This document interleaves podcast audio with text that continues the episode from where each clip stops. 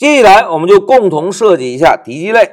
同学们，在这一小节啊，我们共同来回顾一下之前观察到的敌机出现的规律。根据这些规律，我们来共同确认一下，在敌机这个子类的初始化方法以及更新方法中需要做哪些事情。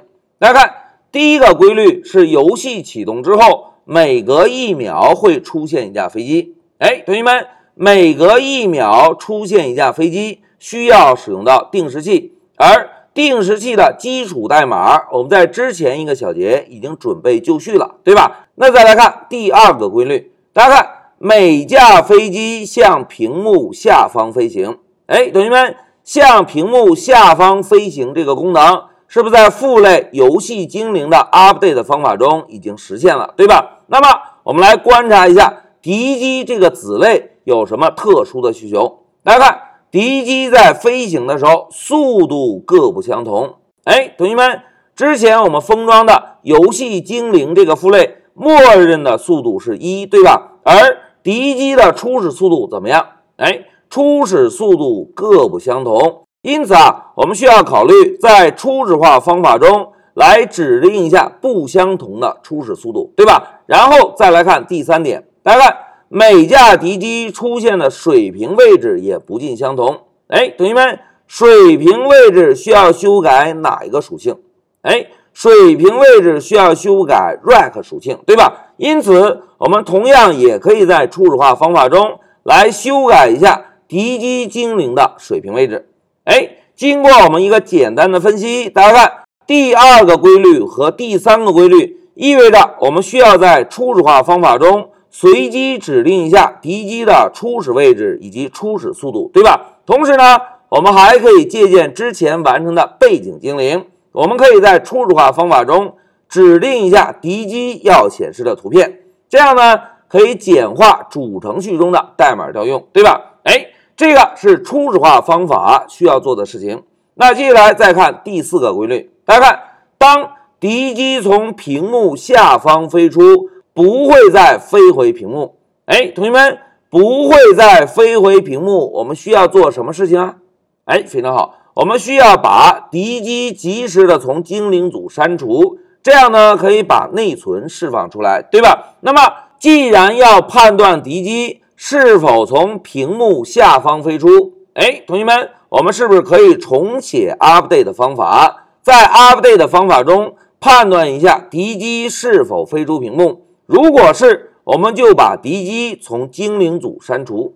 哎，经过简单的分析，同学们，我们基本上已经确定了敌机这个子类初始化方法和 update 方法中要做的事情，对吧？一句话讲，在初始化方法中指定敌机图片，并且随机敌机的初始位置以及初始速度。同时呢，我们还需要在更新方法中判断敌机是否飞出屏幕。如果是，就把敌机精灵及时的从精灵组删除，哎，这个就是敌机类的设计。那么在这一小节啊，我们先针对敌机类的代码做一个基础准备。来，让我们回到 Pycharm，同学们，老师啊，先把之前已经完成的背景精灵类全部折叠，因为到目前为止，背景精灵的开发已经全部完成，对吧？现在老师啊，就把光标放在五十二行。使用 class 关键字来定一个敌机类，并且让敌机类同样也继承自游戏精灵这个父类。然后呢，老师在类名下方增加一个文档注释，来写一下敌机精灵。好，文档注释添加完成。同学们，根据我们刚刚的分析，是不是需要在初始化方法中做一些事情？在 update 方法中，同样要做一些事情，对吧？那现在老师啊，就先找到这两个方法，并且都增加一个 pass 占位。好，两个空方法准备完成。现在老师啊，就把光标放在初始化方法中，以单行注释的方式来明确一下初始化方法需要做的事情。大家看，在初始化方法中，我们第一步是不是可以调用父类方法？创建敌机精灵，对吧？同时指定敌机图片，哎，这个是我们第一步要做的事情。那么第二步，我们就可以指定敌机的初始随机速度。哎，随机速度指定完成，我们还需要指定一下敌机的初始随机位置，对吧？老师呢，再写下注释，指定敌机的初始随机位置。好，三个步骤明确下来。现在老师啊，再把光标放在 update 方法，我们再以单行注释的方式来明确一下 update 方法需要做的事情。大家看，第一步，我们要调用父类方法。哎，之所以要调用父类方法，是因为游戏精灵这个父类中已经实现了垂直方向的飞行，对吧？而敌机的精灵在屏幕中是不是仍然保持垂直方向的飞行，对吧？那么我们就调用父类方法，保持垂直方向的飞行。好，第一步我们明确下来，同学们，当调用完父类方法。在垂直方向上移动位置之后，我们需要做什么事情？哎，非常好，我们需要判断是否飞出屏幕，对吧？一旦飞出屏幕，我们需要从精灵组中删除敌机的精灵。哎，老师再写一下，如果是需要从精灵组删除敌机，哎，这个就是我们初始化方法中需要做的三件事情。update 方法需要做的两件事情。好，所有需要做的工作明确之后，老师啊就把光标放在五十八行。我们先来调用一下父类的方法，创建敌机精灵，并且指定敌机的图片。哎，同学们，调用父类方法是不是需要使用 super 这个特殊的类，对吧？然后敲一个点儿，写一个杠杠 init。哎，在调用父类方法的同时。就可以指定图像的名称。那现在老师啊，就选中初始化方法，并且指定一下图像的文件路径，images 下的 anime 一点 png。哎，图像路径指定完成。